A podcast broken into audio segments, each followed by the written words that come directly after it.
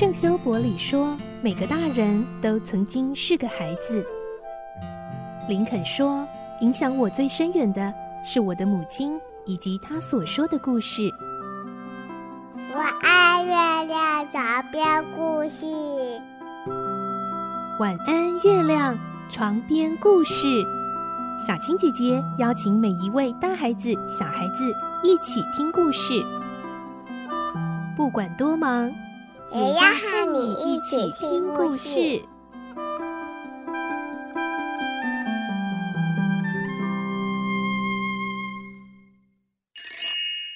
好书推荐。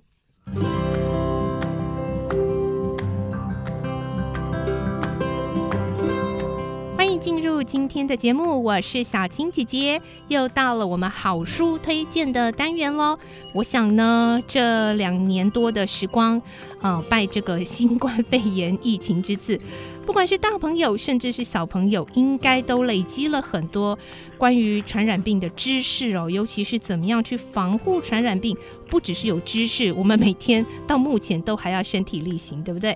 好，那今天呢，我们在节目中要推荐的就是由这个小鲁所出版的《小医师复仇者联盟》，它这会有一系列。那现在推出第一集《传染病》。紧急封锁急诊室。我们今天呢，非常开心，线上邀访到的就是小医师复仇者联盟的审定者，是我们台北荣总内科部的住院医师林洛杰医师。林医师你好。Hello，Hello。林医师，谢谢您在百忙之中还接受我们的电访哦。现在应该医院每个每个人都是那个。很满载的工作量，我们要赶快把握这个时间，来请林医师跟我们分享。可不可以先跟我们稍微介绍一下？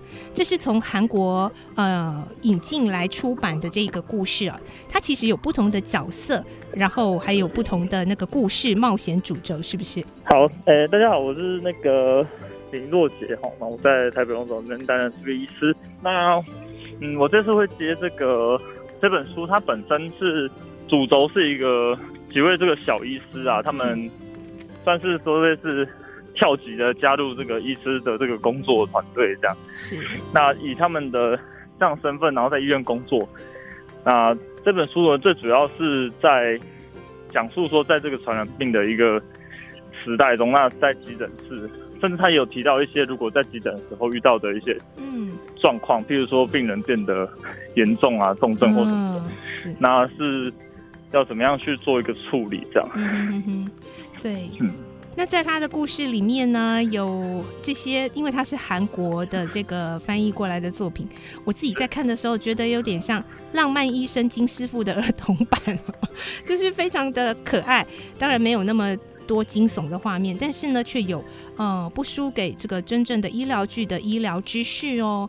那不过它这个是呃没有注音的，想请问医生，当这样子的一个书是适合的阅读的年龄跟阶段是是什么样的对象呢？我自己在审定的时候，我觉得这本书它其实提到内容算还蛮专业的。那最、嗯、最最希望是至少要具备一些基本的生物啊，嗯哼哼哼，呃物理化学这些知识。所以我觉得可能是在。嗯，他上面是写十岁之后了，十岁。那我觉得可能小六以后，哦、高年级、国中对高中开始有一点，对这个生物化学的东西有一些基本的了解，嗯、那你去看的时候会比较等于说帮你增加一些课外的一些知识。嗯，那接着就要请教医师了。刚刚您也提到，里面其实还蛮专业的、哦，所以像《小小医师复仇者联盟》这样子的一个内容，可以带给孩子哪些收获或知识呢？嗯，我觉得首先是，嗯，其实一般来说，坊间的书可能没有他讲的东西这么的 focus，因为可能第一个是系统性吧，他他他在这个套书中，他慢慢的就是加入不同的系统，然后把它散在在整个故事之中，嗯、所以我觉得你如果是一般的书，他可能就 focus 讲某个东西，某个东西这样，嗯、但这个的这本书的话，他还蛮认真的把。就是整个人身体的系统都容纳、oh. 容纳到整个内容里面，然后用故事去带。哦，oh, 原来是这样。对，然后接下来就是我觉得，就关于传染病的部分，因为他讲的东西是很很 up to date，就非常的新。嗯，因为我想新冠肺炎这个主题的童书，应该目前是还没有那么多，比较少。嗯，对，而且他有提到重症的部分，还蛮。还蛮有趣的，因为我很少看到。那那我觉得他们一般民众，说不定就算是爸妈看，应该都还是会觉得蛮有趣的。嗯嗯嗯，真的，我觉得我自己在看的时候就觉得，哦。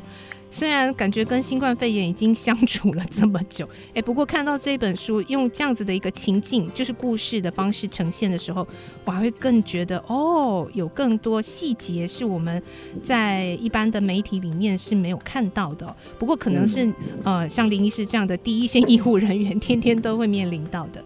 那接着就是想请问说，您身为第一线的医护人员，所以在审定这个书的过程中，您觉得您刚刚提到说，其实他都蛮专业的，那是不是还有一些呃，毕竟它是故事，那跟你们在实际现场是有一些不同的地方吗？你说韩国跟台湾的部分，对？嗯，对，因为他们是他们应该是以韩国的整个医疗的状况嘛，体制的作业，哦、那那这跟我们台湾比有没有什么不同的地方？我在看的时候，我觉得其实大体上来说，他们跟我们的两边医疗体制其实差没有非常多。哦，就是关于住院医师啊、总医师什么等等的这些部分，其实相相对来说都还蛮类似的。嗯哼，但韩国的话，可能。会更重视一些阶级的部分，就是说他们可能对自身意识的那个哦哦阶级，就是他们自身跟之前的那个关系会差的比较明显。那那这本书里面我有感觉出来。那我有依照就是台湾的现行的状况，就是跟那个出版社去讨论说，哎，我们是不是把中文版的我们再多呈现一点台湾这边的状况，让大家比较更了解。哎，这以我们为范本去出发，这样子比较有代入感。那再来就是要请教林医师哦，因为这本书呢，其实虽然是比较适合中高年级，甚至是呃，就刚刚有提到比较适合有一点这个呃生物啊、理化的基础来来这个进行阅读。那如果是呃可能小学中年级，爸爸妈妈跟他们一起共读，您觉得 OK 吗？可以怎么样共读？嗯，我觉得如果这本书的话，它有一个设计还不错，就是关于它的把。它的插图跟它的文字分开，啊、是是那对，对，然后我觉得难度的部分也是在在插图就类似漫画这个部分，它会比较简单的呈现一些基本的医学常识。是，那文字的话，当然就有时候会提到一些稍微比较进阶一点嗯哼哼内容，啊，也是会有一些像是这个。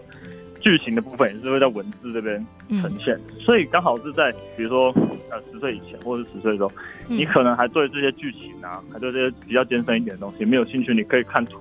那嗯嗯嗯，由父母跟你解释说，哎、这个比如说这这这一章在讲血液啊，那我们来讲，哎、欸，血液这个这个白色是什么东西的？你就可以跟他解释这样。嗯、但如果你比较进阶，你可以自己用自己的这个阅读能力的时候，就可以考虑，哎、欸，连文字一起读进去，那你就可以吸收更多。嗯。好，今天我们非常谢谢林医师呢，在百忙之中抽空接受我们的电话连线。那小青姐姐自己在看这一本的时候啊，我就觉得呢，哎、其实我们也可以用追剧的方式一起来看哦，因为它也有分一一一篇一篇的章节，然后其实整个故事啊，贯穿在四位的小医师主角。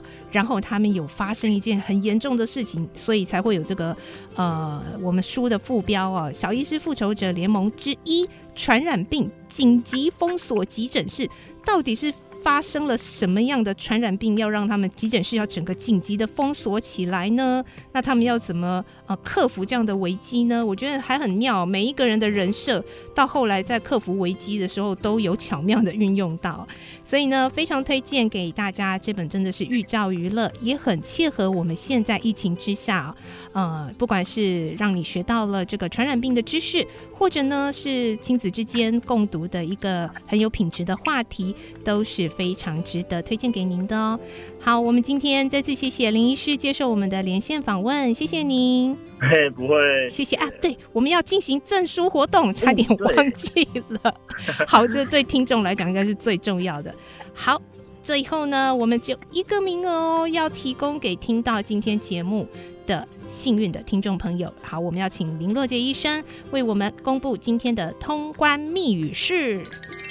小医师复仇者联盟。好，少一个字都不行哦。小医师复仇者联盟就是由小鲁所出版的，现在出版了第一集《传染病紧急封锁急诊室》，请上到我们节目的粉砖活动贴文“晚安月亮床边故事”，就会有通关密语的这个活动，你就有机会获得一本今天推荐的好书喽。